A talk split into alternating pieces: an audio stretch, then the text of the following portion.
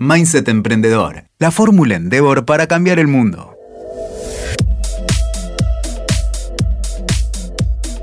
Bienvenidos, soy Juliana Bustamante y esto es Mindset Emprendedor, el podcast de Endeavor donde nos metemos en la mente de los que piensan en grande. Acompáñame. Hoy tenemos un invitado especial.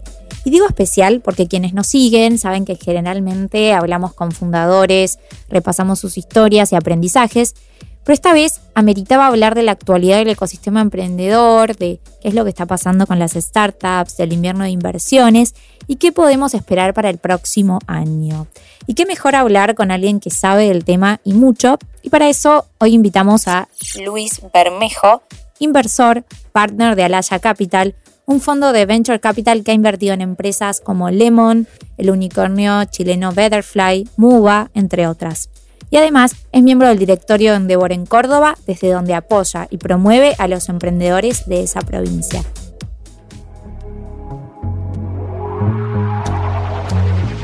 Muchas gracias por sumarte, Luis. Bienvenido. Gracias, Julie, por la invitación. Eh, la verdad que un placer formar parte y, poder conversar un ratito de este tema. Bueno, para introducirnos en el tema, me gustaría ir con una pregunta más básica y además enfocándonos en tu expertise de inversor. ¿Por qué algunas empresas salen a buscar capital para crecer y otras crecen con capital propio? ¿Cuál es la diferencia? Eh, fundamentalmente la diferencia es eh, la velocidad de crecimiento que, pretenden las empresas. Eh, la, empresa que crece de manera orgánica, reinvirtiendo sus propias utilidades, por naturaleza tiene un, crecimiento lento y progresivo en el tiempo. Las empresas que salen a buscar capital son empresas que quieren crecer muchísimo más rápido eh, invierten grandes sumas de capital mucho más allá de sus utilidades. Es más, son empresas que dan pérdidas eh, varios años apostando a velocidad de crecimiento y que en el futuro las ganancias compensen las pérdidas iniciales. En definitiva, es una cuestión de velocidad y de necesidad de inversión para imprimirle velocidad a ese proceso. Esto se da fundamentalmente en la industria tecnológica, eh, en donde es necesaria esa velocidad para no quedar fuera de mercado porque la competencia se mueve muy rápido. Es decir, que para crecer rápido se necesita capital, para contratar talento, para generar nuevas estrategias de marketing, eh, abrir nuevos mercados. Todo esto está relacionado con el boom de inversiones que se vio luego de la pandemia en 2020, 2021. ¿Qué lectura eh, haces de ese momento? Sí, sí, está relacionado. Eh, naturalmente está relacionado con el boom que vimos en, en 2021, pero, pero creo que es una tendencia que no, fue solo en 2021. 2021 se dio una tormenta de, circunstancias que, hicieron que ese año fuera una explosión en, startups, en inversiones en startups, en, unicornios, en nuevos unicornios.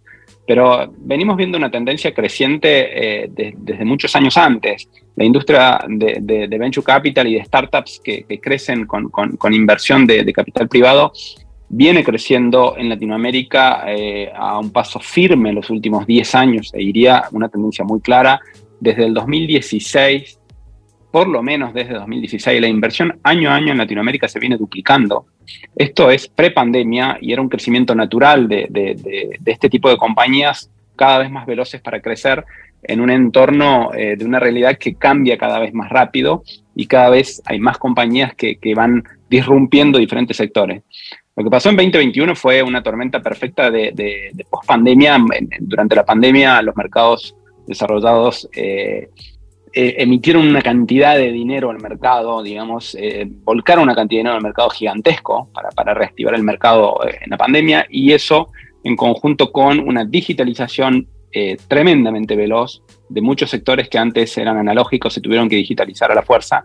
Y esto produjo que, en 2020 eh, el, segmento de compañías tecnológicas tuviera una aceleración increíble, junto con disponibilidad de capital prácticamente gratis, o literalmente gratis, hicieron que eh, los mercados desarrollados empezaran a, invertir mucho más fuerte en este tipo de compañías y, eso ocasionó un 2021 eh, inmensamente superior a los estándares de, inversión que veníamos viendo.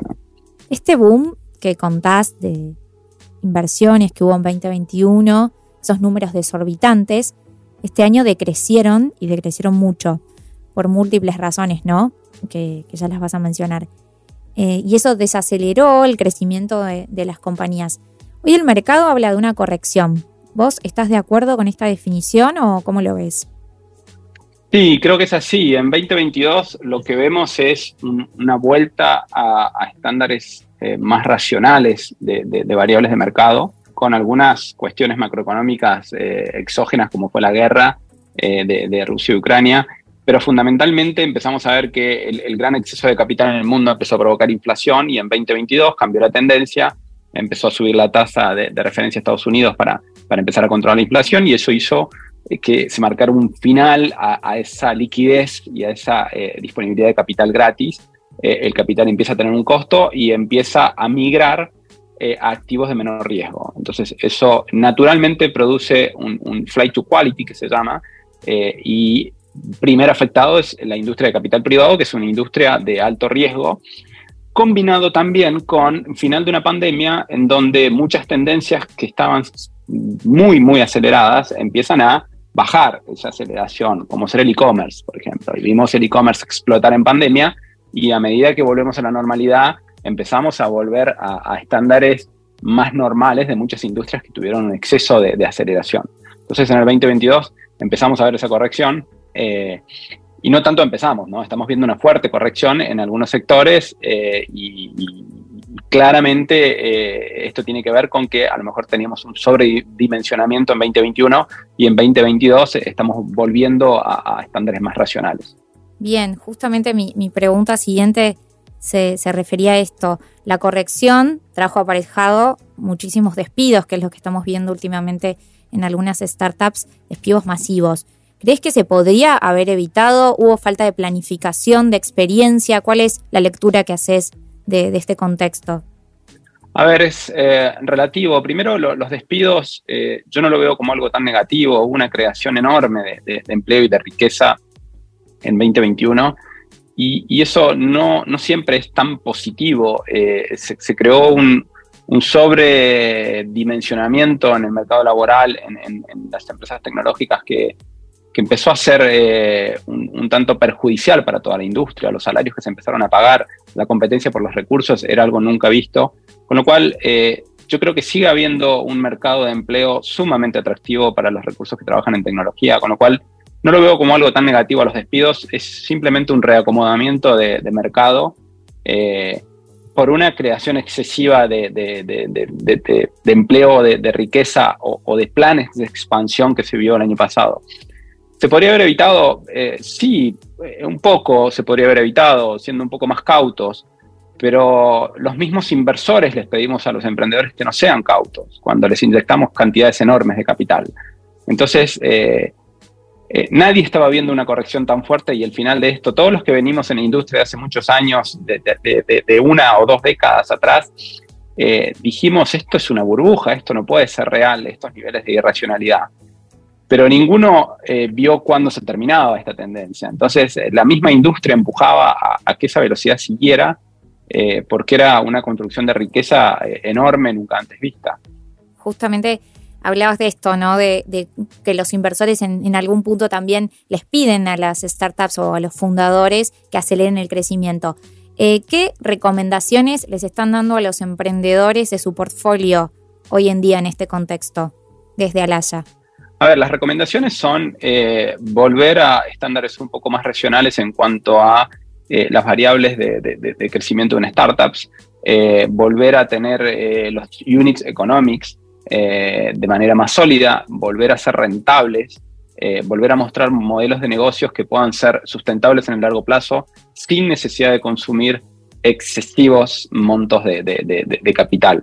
De alguna manera, volvemos a usar la palabra corrección, es corregir un poquito las expectativas en cuanto a la velocidad de crecimiento, quemar menos capital y eh, salir a levantar capital con variables eh, un poco más racionales de lo que veníamos viendo hace un año, eh, para maximizar la capacidad de éxito en el levantamiento de capital y no ver penalizadas las valuaciones de las compañías, que es el gran efecto que está dando este, esta situación actual. La corrección en valorizaciones está siendo importante y eso es muy perjudicial para toda la industria porque nadie quiere pagar caro cuando invierte en una compañía, nadie quiere invertir en una compañía y que luego esa compañía baje de valor.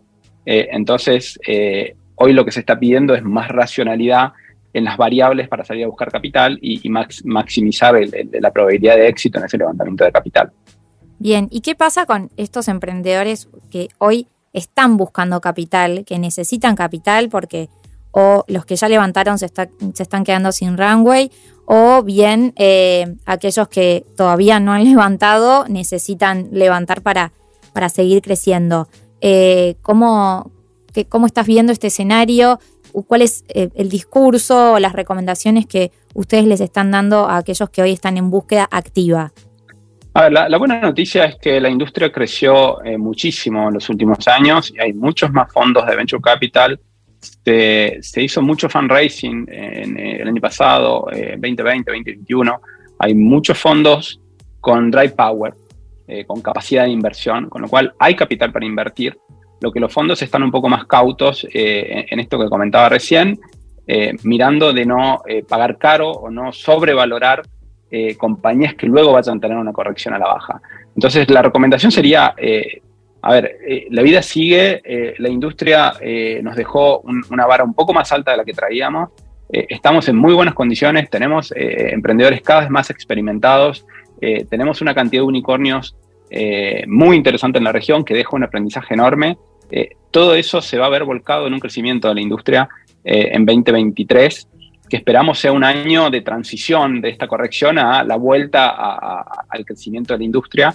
La recomendación concreta es, en línea con lo que decía recién, seamos racionales en las variables de negocio en, en cuanto a la etapa en la cual estoy, en la validación del producto que tengo, cómo voy a mostrar que tengo una validación de mercado de mi producto, cuáles son las variables de, modelo de negocio y de crecimiento, y buscar un modelo sustentable eh, de, rentabilidad o de monetización en el mediano plazo que no esté solamente apalancado en el levantamiento de capital permanente.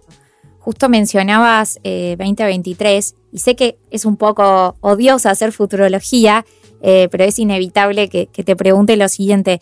Em, ¿Cómo crees que, va a ser el 2023 en términos de, inversión y cuándo crees que esta corrección de alguna manera va, a terminar de, el proceso, su proceso mismo? Pregunta difícil eh, porque yo también soy emprendedor, founder y emprendedor y, de, un fondo de venture capital y por ende soy optimista por naturaleza. Eh, y, es difícil eh, no ser optimista siempre en estos ciclos. Tratando de mirar las variables objetivas, vemos que ha habido una corrección importante en estadios eh, de growth, de crecimiento de empresas más maduras. Todavía no vimos eh, una corrección en early stage, en, etapas tempranas, eh, y es un poco lo que está pendiente de trasladarse a las etapas tempranas, esta corrección en valorizaciones, que es muy difícil saber cuándo y cómo. Hasta acá no lo vimos, es posible que esa corrección no llegue o es posible que llegue.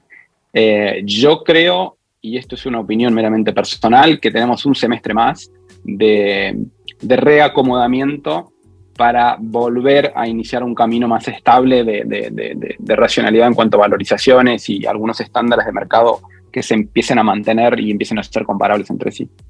Bien, y acá tengo un, par de bonus track que, me fueron, que fui captando de redes, de, comentarios y del equipo mismo que, me hizo preguntarle tal o cual cosa.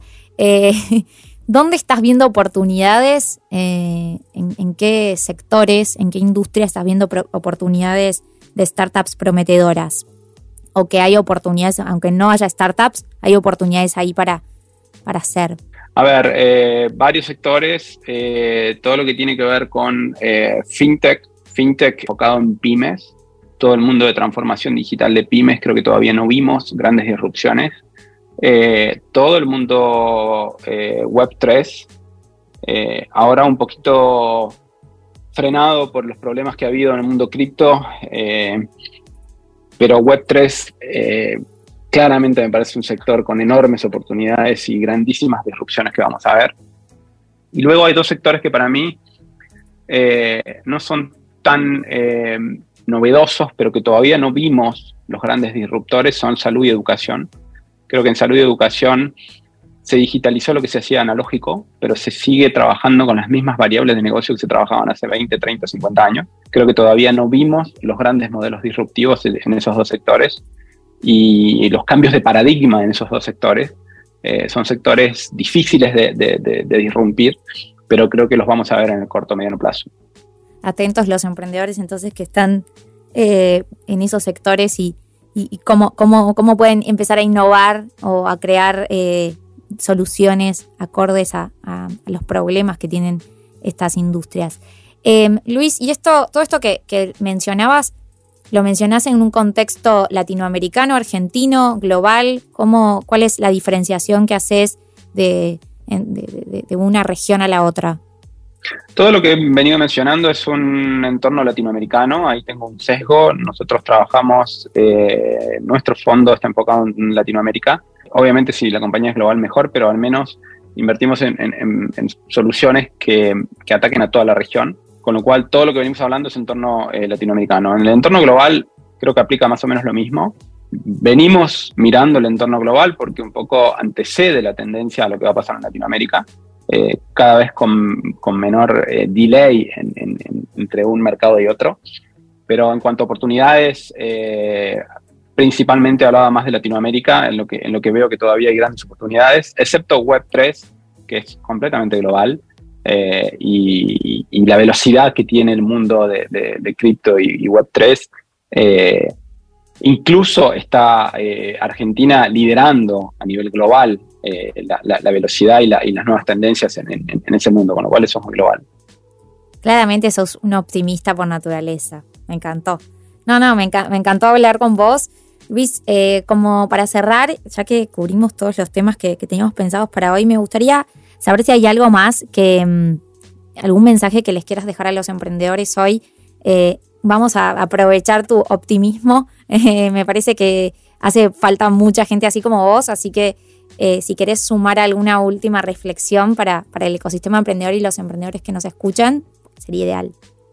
A ver, volviendo al tema región, creo que la región presenta una oportunidad gigantesca. Nunca hubo mejor momento para, emprender. Eh, si uno mira eh, los ciclos en, el largo plazo, vemos que Latinoamérica generó eh, ocho unicornios desde el año 2000 al año 2018 y desde el 2018 al 2021 se generaron 40 unicornios o 42. Eh, la mitad de eso fue fuera de 2021, que es a lo mejor el, punto eh, en, donde hubo un sobredimensionamiento de mercado. Del año 2018, 2019, 2020 fueron años que mostraron un crecimiento muy genuino de la región en cuanto a eh, las inversiones en venture capital, en cuanto a la cantidad de unicornios que se creaban, en cuanto al desarrollo de toda esta industria. Eso nos demuestra que Latinoamérica se despertó. Latinoamérica tiene una gran falta de, adopción de tecnología, eh, problemas estructurales que pueden ser solucionados con tecnología, eh, tiene una conectividad enorme, tiene un tamaño de mercado súper atractivo, con lo cual creo que tenemos, eh, y, tenemos hoy una camada de emprendedores que entendimos que se pueden generar grandes compañías solucionando problemas en toda la región. Con lo cual creo que están dados los condimentos para seguir emprendiendo y, seguir eh, soñando en grande y vamos a ver muchísimas más compañías creciendo en la región y generando altísimo impacto. Me encantó. Buenísimo. Bueno, optimismo a, full, así que te agradezco un montón este rato. Eh, seguramente, y estoy muy segura, y desde Endeavor continuamente vemos emprendedores eh, nuevos creciendo continuamente y apareciendo. Entonces, gracias primero por, por este rato, también por ser eh, por apostar por el ecosistema. Creo que, hacen falta personas que estén apostando como inversores, como mentores, con su capital, con su talento eh, y con su experiencia. Y bueno, y experiencia es lo que te sobra. Así que bueno, te agradezco un montón. Sé que estás eh, en Chile y te hiciste este momento. Así que nuevamente gracias. Y bueno, espero que te hayas sentido cómodo y que la gente también le haya súper interesado todo esto que contamos. Bueno, gracias eh, Julie por la invitación, la verdad que un placer, súper cómodo, eh, siempre es interesante conversar de estos temas y, siempre un placer poder apoyar a, Endeavor y todo lo que está haciendo por los emprendedores eh, en todo el mundo. ¿no? Así que gracias y un placer. Gracias.